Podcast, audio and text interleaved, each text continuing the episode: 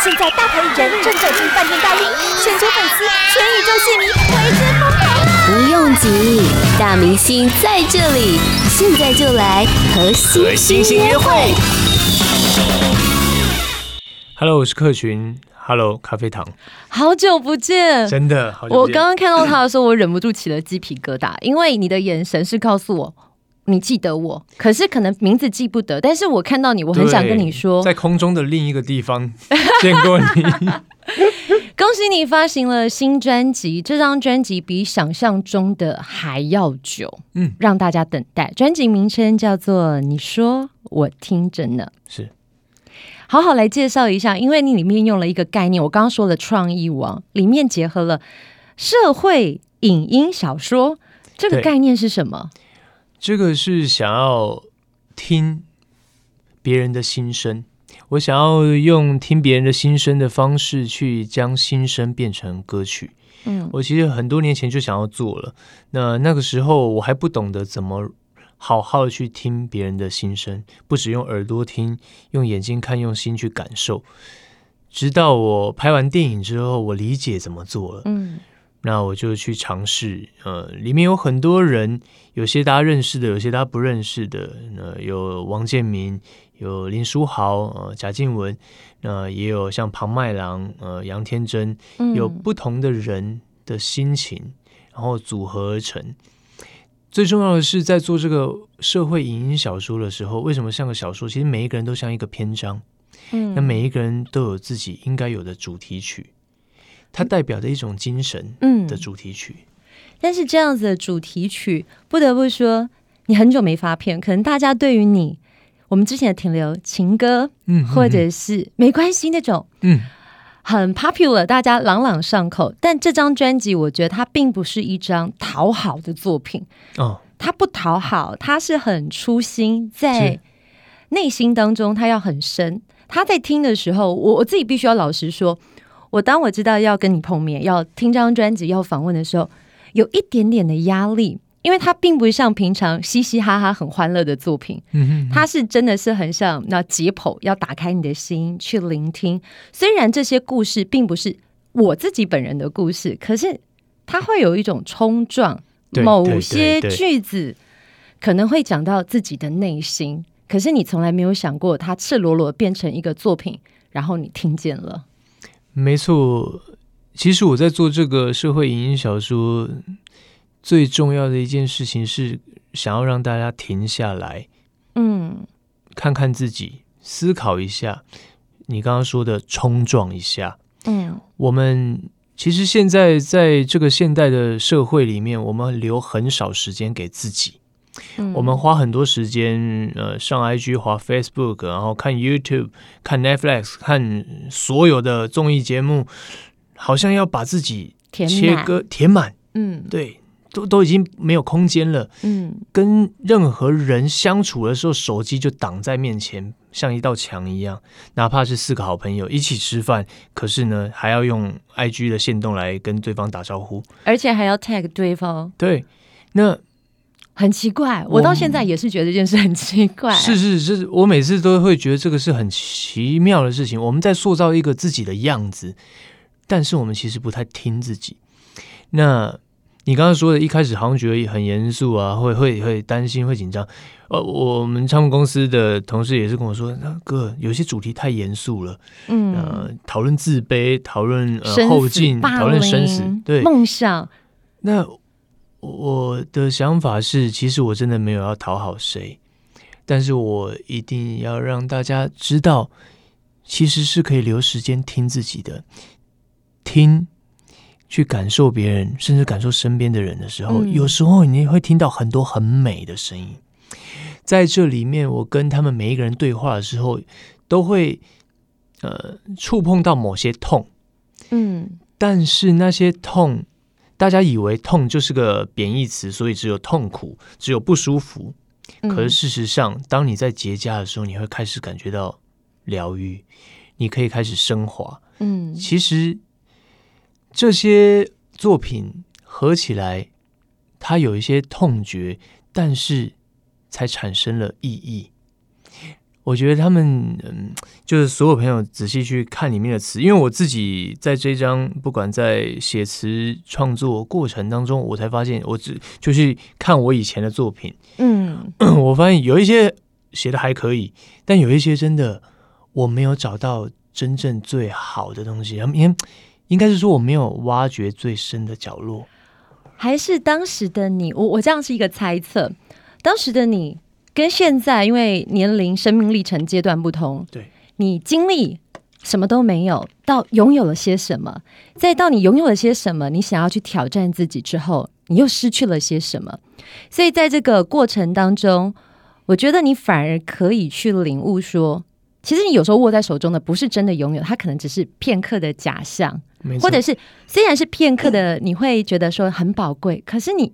下个阶段呢你，不见得会再执呃执着在你手上的东西，你反而是看到外面你曾经忽略掉的美景。没错，因为你讲到的一个，就是我在做这张专辑之前，那在拍电影的过程当中，其实我经历我母亲的离开，嗯，然后我人生当中其实从来没有觉得什么东西是追不回的，你会永远失去的，嗯。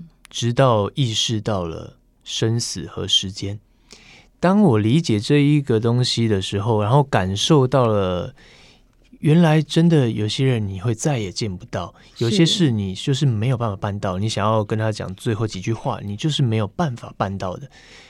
哇哦，那个其实打开了我所有的视野、想法，我重新去反思我这些年我在追什么。嗯、那。我后来发现自己营造了一个很虚幻的目标，那就会像你说了，我们得要讨好别人。做一张专辑，你想得金曲奖，你想要成功，成功，大家朗朗上口，所有人大街小巷都唱你的歌，你想要做到这些，没错，有时候你会做到，有时候你做不到，这都是过程。可是，那个真的让你做了更好的作品吗？几十年后，别人还会听这些歌，会有感触吗？你没有把真正的感悟写出来的时候，怎么会值得几十年后别人某一个人，他早就已经不知道你是谁了，可是他听到这个歌会感动呢？哦、当我理解到这个的时候，然后经历了那一段理解生死的，我发现一件事情是我们把自己想的太重要了。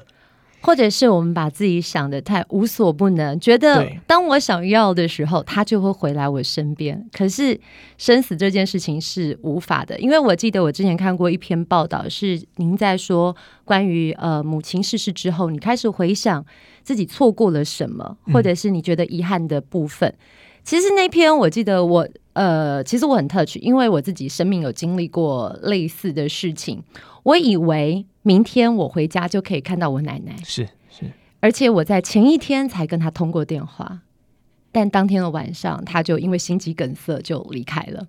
可是我距离他的距离很近，可是我只是想着我明天就回家了，所以这个时候，这个时候你打电话就只是想跟我聊天，可是我并没有听出弦外之音，他想见的是你，或者是他想要的是陪伴。嗯其实父母不见得要的是你赚了多少钱、多成功，或者是全世界的人都认识你，那又如何？其实他最后可能回归，他希望你是健康的、平安的，或者是你愿意拨一点点的时间给他。所以我在听《时间等过谁》这首歌曲的时候，我被留两句，我真的觉得，我觉得听了其实是有点痛的，因为你失去过，你才知道那个痛的感觉。可是就像你说，痛。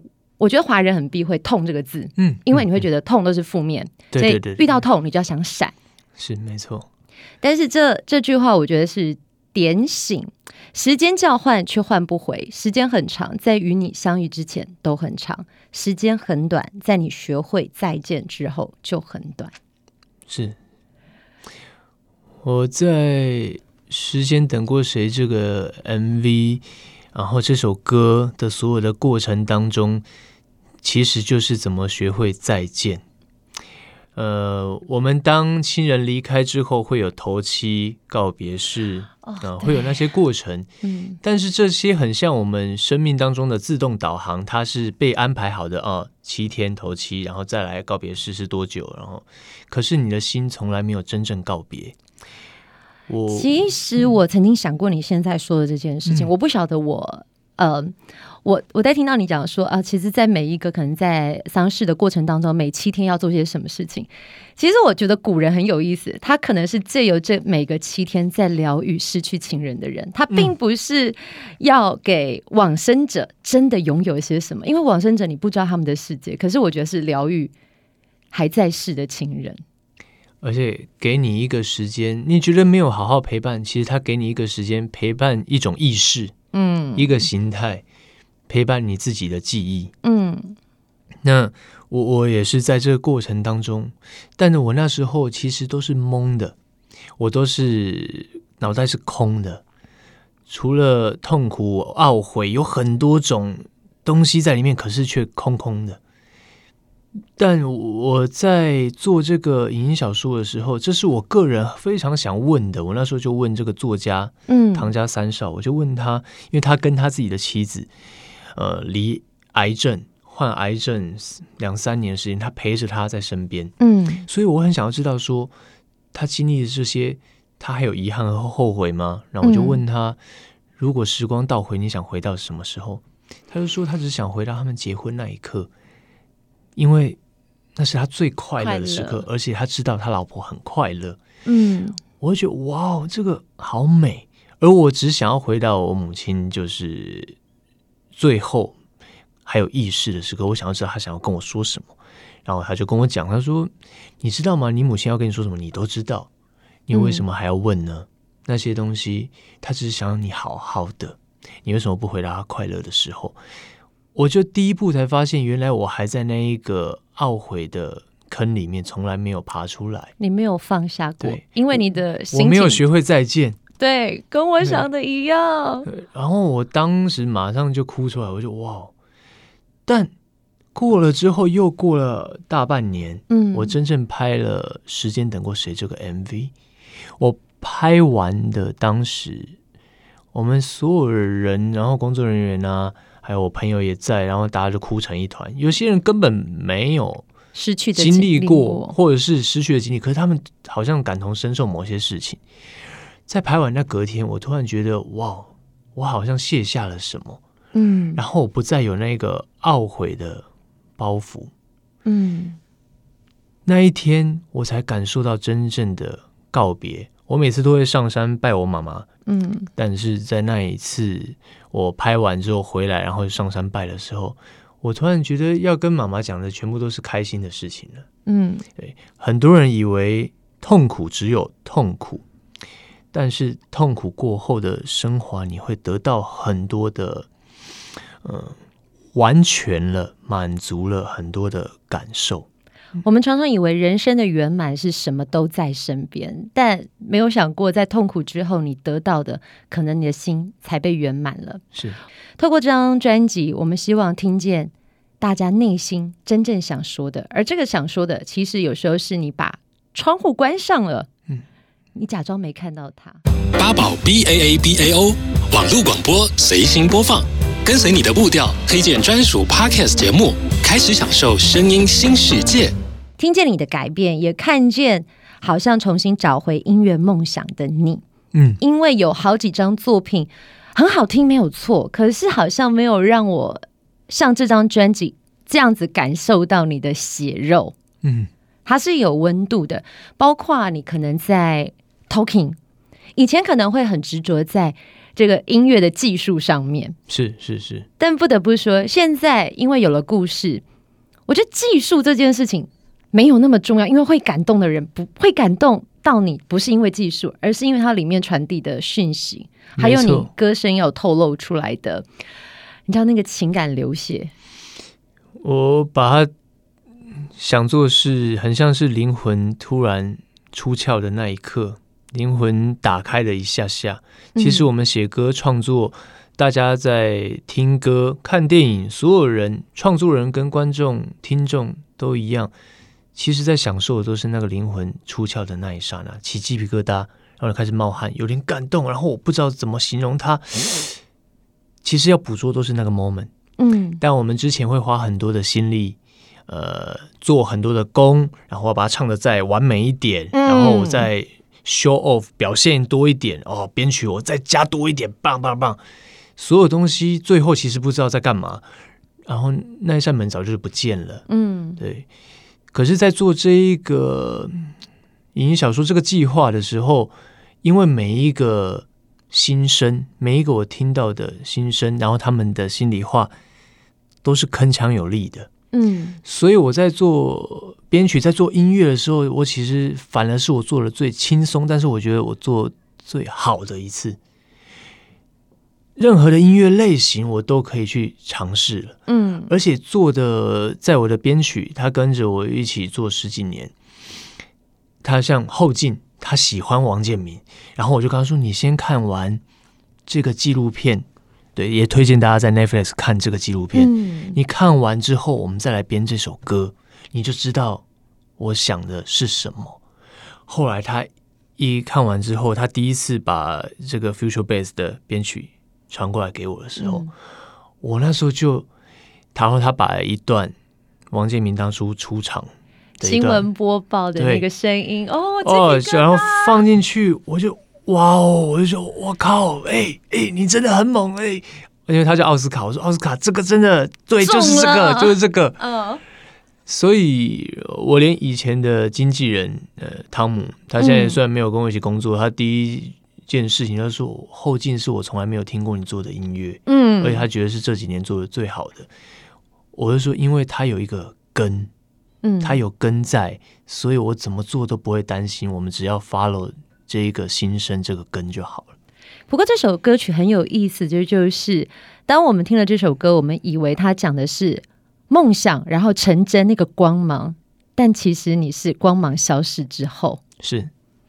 这个我也是我把它放在整个专辑的第一首歌，嗯，里面歌词第一句就讲了，这故事不是在镁光灯亮起的时候，是在镁光灯那些灯光都不再闪耀的时候开始讲的，嗯，对，因为在讲的呃王建民呃惠若琪他们的心路历程的时候，其实是王建民那时候受伤，他不知道能不能再回大联盟，能不能再，拿他最喜爱的那颗球是丢出去。到现在，他在当很多呃新的投手的教练的时候，因为他真的热爱这件事情，他并不在乎那些名利，嗯、他热爱这件事情。可是要站上去，却只有五趴的机会。嗯，那个是令人尊敬的，而且那个东西好像很复杂吗？其实没有，就是你看他握着棒球的那个眼神，很像小孩，那就是他的后劲。其实很简单的讲，就是因为他爱这件事。嗯，可是我们有时候把很多事情想得很复杂，要名要利，然后大家要有呃权，嗯，要有位置，要有别人的尊敬，要有很多什么东西，然后全部叠加在一起，东西都变得不纯粹了。它就变质了。对，你喜欢的事情，你再也没那么喜欢，因为你喜欢的已经不是它本身，你喜欢的是它周边的给你的附加价值。对，但是能够让他克服伤痛的，也是那颗球，也是想要站上那个投手球。投手球也许是想要证明自己某些东西，那些都没有错。可是他现在，他都不需要证明什么了。但是他在做什么？他还是在教别人投球。嗯，因为那个让他。快乐，那种才是真正能够撑很久很久的后劲。那我想问你，你的后劲是什么？你的快乐是什么？再来是我连接到，其实在一个专辑里面也有林书豪的一首作品《天命》。天命。呃，我觉得你是一个很有韧性的人，韧性。可能是我所谓的韧性，像橡皮筋的拉力那个韧性，但是也是很任性妄为的韧性。是是是，你很勇敢的去冲去拼。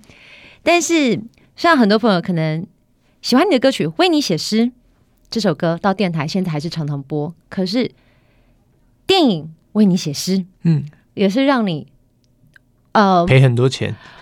我不想用。我不想用这么世俗的说法，但是的确这是现在媒体朋友最关注的。你知道成也这件事情，但是同样的名字换作是电影的形式，可能让你经历到你人生没有想象到的挫败。呃，有机会的话，大家可以看这个电影《为你写诗》。那么，其实它不该叫《为你写诗》的。嗯，当初叫为你写诗的话，有一个很错误的想法，因为这个是个啊、呃、所谓 IP，然后大家会更认识。嗯，可是其实这个名字框住了他的命运。对，这个故事在讲的很简单，心跳超过一百六，一心脏病发作就能回到过去，因为他有他的后悔想要完成。我在写这个剧本的时候，我没有想到跟我的生命会有点重合。嗯，对，刚好是在我要失去母亲的那段时间，所有完全贴合。那么，就是因为被复杂的东西给干扰了，所以你可能会把它冠上这个名字，因为想要更卖座，然后更多人看。嗯，可事实上是，呃，很多人认为你赔了钱，然后呃，他没有卖座，你一定很痛苦难过。我在这个作品本身，我从来不难过，因为我知道我做到了我当时能做到的最好，而且我真的写了一个不错的故事。嗯，甚至我一开始就没有要当导演的，我找的是另外一个导演，呃，《白夜追凶》的导演伍佰，然后跟呃《流浪地球》的导演，那他们有他们自己要做的梦，嗯，所以他们没有来接，我觉得很酷啊，我硬着头皮我就上了，就来拍，嗯，但是。对我来说，拍完这个电影之后，我才知道以前在做音乐的时候看的事情多么的小。其实这是让我最大的获得，因为在做电影的时候，剪接，用剪辑的脑在看电影，呃，在做音效、声音的用耳朵在听电影。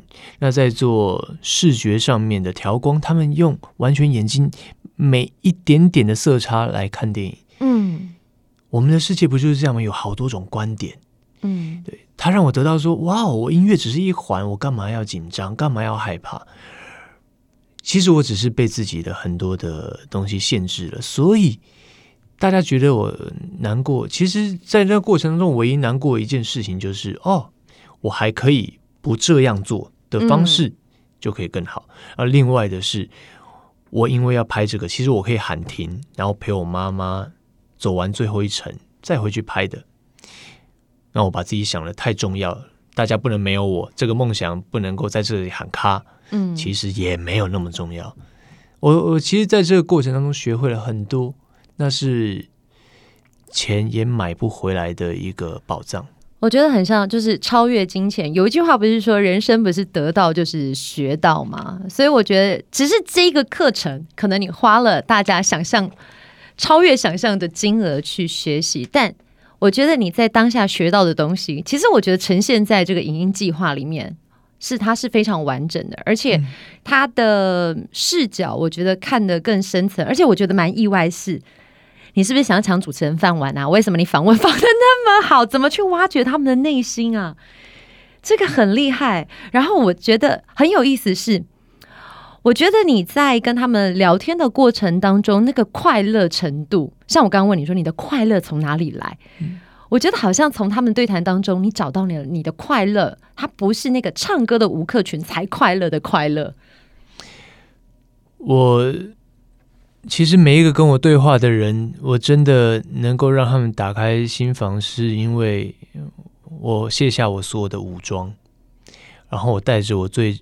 诚心的问题去问他们，嗯，我每一次跟他们做一段对话，其实也不会很长，半个小时、一个小时，我只问几个重要的问题，其他花边啊，有的没有了，我都不问，嗯，我只问我真心很想问的。问王建民，我想问他，你为什么，你什么都有了，你为什么还要去拼那四五年，嗯，花那么长的时间，为什么？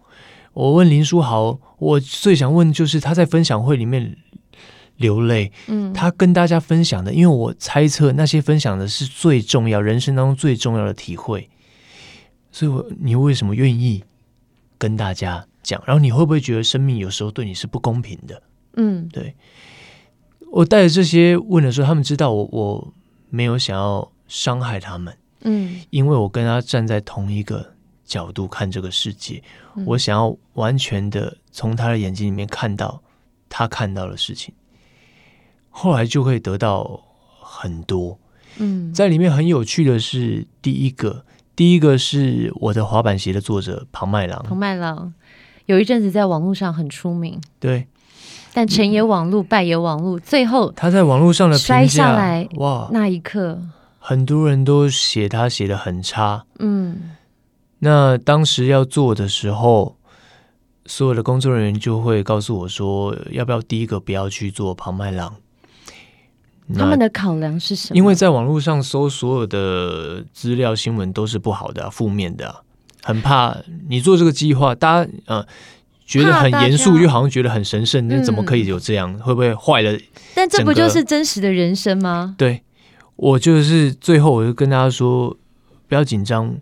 如果我们也这样决定了，我们不去看，不去探索这个疑问，嗯，我们跟其他的网友有什么两样？我们就是那一群在嘲笑他的人啊！我说，我们只有看着他的眼睛，他会告诉你答案的。一定要面对面看着他的眼睛，我们所有人都会看到答案。对，所以我就去了，去到这个地方，然后转了几班机，然后坐车到了现场。我喝了在一瓶的白酒，我都喝醉了。哇！因为我也很紧张，我也很紧张，你也会紧张。我说实在的，因为我可能一辈子我都不太会做主持人，因为我觉得主持人是很累的。Uh, 也如果你不喜欢一个人，你在跟他对话的时候，其实你没有办法有火花，你只是得要照本宣科问完所有问题。可是我想要知道，我这些对话的人，我都蛮喜欢他们的。Uh, 庞麦郎，我想要知道你是不是真心的很爱音乐。嗯，可是，在第一天的时候，我喝完那瓶白酒也没有得到答案，因为他很防备的。对，他很能喝，他受过伤，对，他被所有人伤害，他已经躲到自己的小房间里面，那个心里的小房间锁住了自己。嗯，我们唯一得到的一下下，就是隔天到了他家，然后他第一次让人真正的去到他家里。那个是你已经把他的城墙打开了，而且把他敲碎，因为像一般人通常不够熟，不愿意让你到他家里面。是，然后很奇妙的是。那时候我自己觉得他很像一个雅斯伯格症的患者一样，嗯，他其实不太会跟你正面的眼神的交流，会闪避吗？没错，因为可是到他真正的拿他自己写的歌词的时候，他突然活了起来。那一刻大概十分钟的时间，他在讲那些歌，嗯，他就眼神有光，然后很开心，很像小孩那样的光。跟王建民、惠若琪、林书豪都一样，一样，那个就是你灵魂打开的那一刹那，他就有了，不需要酒，不需要任何东西，只是我们没有让他直接脑内飞就进来了。对，他最美的世界就在那里。后来在那一刻，我们所有的工作人员都清醒了，我们都觉得啊，原来做这一刻是最值得的。值得的。而且我们也打破了我们自己的心魔，我们也更知道该站在什么样的角度去寻找这些答案。我觉得，呃，这次的计划很有意思，或者是我觉得也很值得大家去学习。就是我们常常在这个所谓的眼见为凭的世界里面，我们觉得我们看到的都是真相，但你看到的是真相，还是形塑出来的真相，还是你根本从来没有看过真相？嗯嗯。没错，我觉得是很有意思的状态。那刚刚听到克群哥在讲的时候，你眼神是闪闪发光的。你以为你看到别人眼睛发光，嗯、可是我看到的你是你也在发光。这是你最快乐的事吗？当你发现了大家最真实的内在、真实的心声。没错，我我我刚才在讲庞麦郎的时候，其实我就想到他那个眼神，嗯，那个眼神很可爱。我讲每一个人的时候，其实我都想到他们的那样的眼神。我对我来说，在做这件事情，其实这个这趟旅程收获最大的是我，因为它疗愈了我很多。我很想要让大家知道，这个专辑、这个计划，当你用心去看的时候，你能够给自己一个预言，像一个寓言故事一样，也可以疗愈自己。因为我们都会有庞麦郎的自卑，嗯，我们都会有关在一个房间，想象我们能够。将自己的世界扩展到全世界，嗯，哪怕这个梦想也许很虚幻，可是我们都曾经有。他只是还敢这样摩擦的人，我们也都会有。好像你做成了一件事情，但突然跌落谷底的可能。嗯，我们也会有。我我后来有讨论到，呃，约炮，然后。约炮的人想不想有永恒的爱情？想，在你的影片当中，我好像好真实的传递。是你以为他只要短暂的欢愉，他没有想要真爱，但他内心还是渴望真爱的存在。从他的眼神里面，我就知道，哦，我们真的找到了他一样，他会想要下辈子还有人记得自己。嗯，其实这一切，你说我听着呢，最后他像一面镜子，你可以看你自己真心的在乎的、要的、想的或。痛的是什么？Podcast 首选平台八宝 B A A B A O，让你爆笑也让你感动，快到八宝发掘台湾最生动的声音。今天我觉得我们真的是很走入内心，但是呢，我想一般的听众朋友可能还是想要知道一些比较开心、比较娱乐的话题。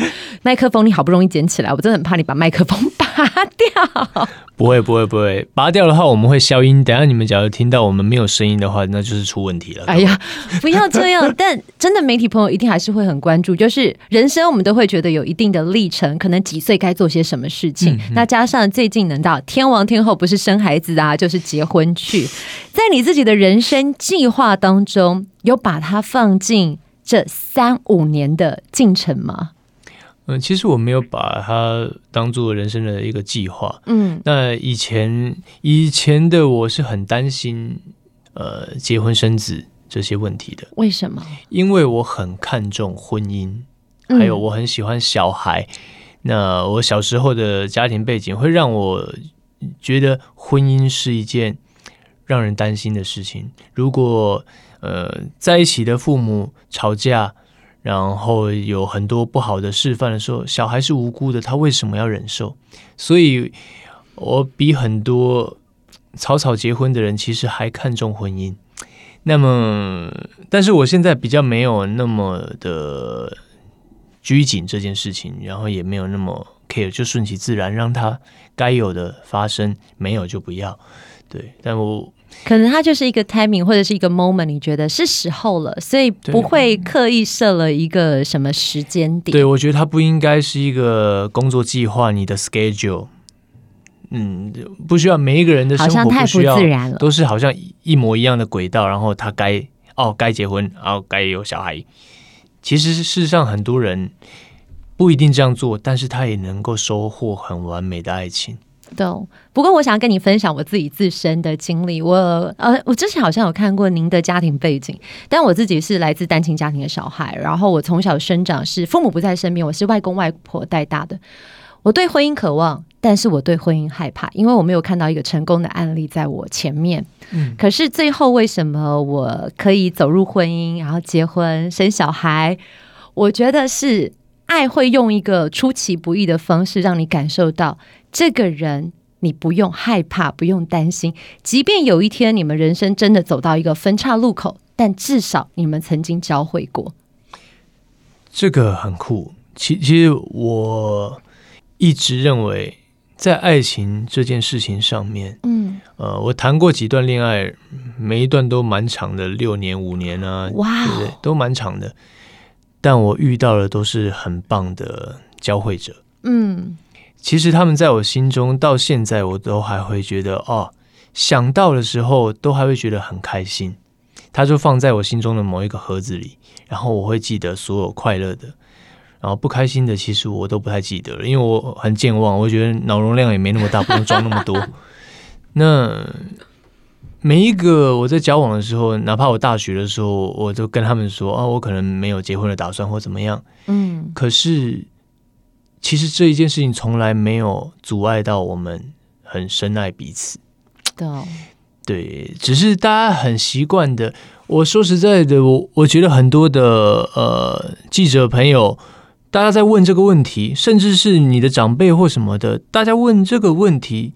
很多时候只是没有话聊，而且可能没有话聊，就就算了，还要戒慎恐惧的问，因为想说不知道你会怎么回答。对对对，但是呢，啊，我就觉得跟他们扯很多，又又觉得哎呀，太浪费时间了。对，那大家去理解真正的原因是，其实谈恋爱干嘛要那么的紧绷？我现在这几年，我看到我很多身边的朋友，真的我有看到那种结婚真的幸福的。嗯，其实我也会，我是真心的替他们开心开心，而且我我超级爱小孩的。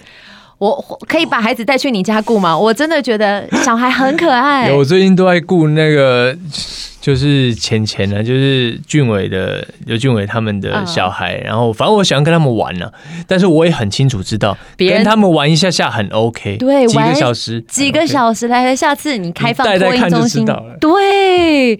不过我就是有一句话比较苦口婆心，这很像就是那种街边的欧巴桑会跟人家说的，你是呃。体力很重要，因为带孩子，你真的会有追不上孩子的时刻。我现在开始默默的想说，如果一样的选择，十年前我愿不愿意生小孩？因为体力真的会追不上。对我哦，那个牛奶啊，他就是他说他带小孩，因为他很怕吐奶，然后会呛到，所以呢，呃，就是半夜然后会把他一直抱着，嗯，在沙发上抱五个小时，嗯。这个是多么的爱，多么伟大！我就我的天呐，那我还是先不要好了。你现在是在帮陈汉典打歌，是不是？先不要。不过，其实我在想，这张专辑你有很多想要呃。露出的讯息，我觉得那个讯息是真的，就是结合社会议题。不过我们通常用社会议题会觉得它比较沉重，嗯，但是它也是符合现在，不管是我觉得每一个年龄阶层你都有兼顾到。譬如说，像你刚刚讲《洛希极限》，可能是现在年轻朋友的爱情观，嗯。那这首歌曲，我觉得也听到不一样的吴克群。以前的你似乎不会让人家觉得你那么性感，而且里面口味用的也蛮重，因为就是里面会有一些音效。你会觉得有一点画面。呃，其实《洛希极限》这个歌啊，所有的编曲啊，然后唱法，我那时候在在英国录制嘛，那跟一个英国的制作人一起合作，我们在那边唱完第一遍的时候，他马上二十分钟就剪出来了，可是我就觉得不太对，少了什么？就是它不性感。然后我后来发现，因为里面有一些英文歌词。所以怎么唱都不对。我们后来两个人就买了一个 whisky，然后喝了半瓶之后再去录，录了两遍就 OK 了。那这首歌也是我自己后来发现，我以前所有的专辑从来没有我自己觉得性感两个字。没关系，那首歌的话，可能那个画面很性感，呃，对，但比较欲望。然后可是它只是画面，它的歌也不性感。我到现在才真的能够理解那种性感的感受。写这首歌的歌词，如果你们仔细去推敲的话，它很多是在讲性和欲和爱之间的交织，有很多的字眼，其实它就是在表现一种性，可是它不是那一种呃很脏或很色。它不是很像大家一般可能直接连接，只是为了解决所谓的生理需求。他其实内心还是渴望爱，对、嗯，所以它是建构在我还是想要爱一个人上面有所衍生出来的欲望。这是我听到的。是我因为我我完成这个歌词那时候就是在海德公园，然后看着看着男男女女他们，因为那时候六月很热，然后大家在那边裸着上身，然后穿着比基尼，旁边有老人小孩。嗯，还有鸟在飞，一切速度。然后我在听洛西的整个歌的 demo，我就觉得怎么速度好像都变慢了，这很像一个宇宙。嗯，这种感觉，我就看到一个男生没有穿上身，在草坪上看书，好有画面。女孩子穿着比基尼贴在他身上，就这样贴在他身上，嗯，听音乐，这很性感，很有欲望，但是它很永恒。那一刻是不是都静止了？对，那一刻就好像可以永恒了。我就觉得，哦，这这不就是洛希极限吗？如果你突破了，你可能会碎裂，你可能会给我最后的惩戒，嗯，最重的惩戒，因为你可能撞击这个星球，但你也有可能成为它永恒的指戒，上帝的指环，对。所以那个是很特别的，我回去大概二三十分钟，然后把这个词真正的写完，然后隔天唱。我自己现在有时候都会听着这首歌，然后慢慢的摇晃，嗯，不知道，就是听到这首歌的时候，你就会觉得松下来。嗯，我觉得它是一个很适合在晚上，然后一个人昏黄的灯光，其实身边不需要有那个另外一半，它是在你自己的世界里是很放松，然后是有一个想象画面的。没错，哇，喝一喝一杯红酒，然后这样听，就是感觉真的可以很 chill，然后有一种性感的感觉。这个是我以前从来没有去。触及的一块，我没有想要在这一个专辑里面能够触及到。其实真的要推荐大家可以拥有这张专辑。这张专辑的制作有很多的巧思，其实不单单是他的影音小说的计划，你可以在 YouTube 频道上面看到完整都放在上头了。对，那另外是专辑的设计包装里面，贤玲有发现一个，这个是。巧思奥妙吗？你有跟大家说了吗？就是我们发现专辑其实里面虽然一打开可能是有点像是那个银色反射镜子的色调，嗯、可是里面的歌词内页字都是反的。歌名对，因为我们其实原本要放一面镜子在里面的，但是因为怕危险 这件事情，而且成本也太高了吧，还想放镜子，因为怕就是任何压坏的时候会碎裂，所以呢，哦、我们用这个材质让它像镜子一样能够反射的原因是，其实你说我听着呢，最后听别人就是能够听到自己，可以看到某一部分的自己，映射某一部分的自己。所以邀请大家可以拥有这张专辑，不管是实体或者是现在，其实大家习惯用数位串流，那个是不一样的感觉，没错。但是你真的翻到呃实体专辑的时候，里面的歌词内页其实就很像一个小说，你可以咀嚼那个文字，因为里面你有一些你自己写下的文字。呃，对，里面有每一首歌，我想要对大家说的一些话。嗯，像时间等过谁，其实做这一首歌，做这个计划是希望大家不要跟我有一样的后悔。那像刚武轰的吹，在讲的是抑郁症，我就没有写多是多写任何东西。我觉得就是像一阵微风一样，然后陪伴，因为这是我在里面得到最大的一个呃了解。对，对特别在这二零二零，我想大家都经历了。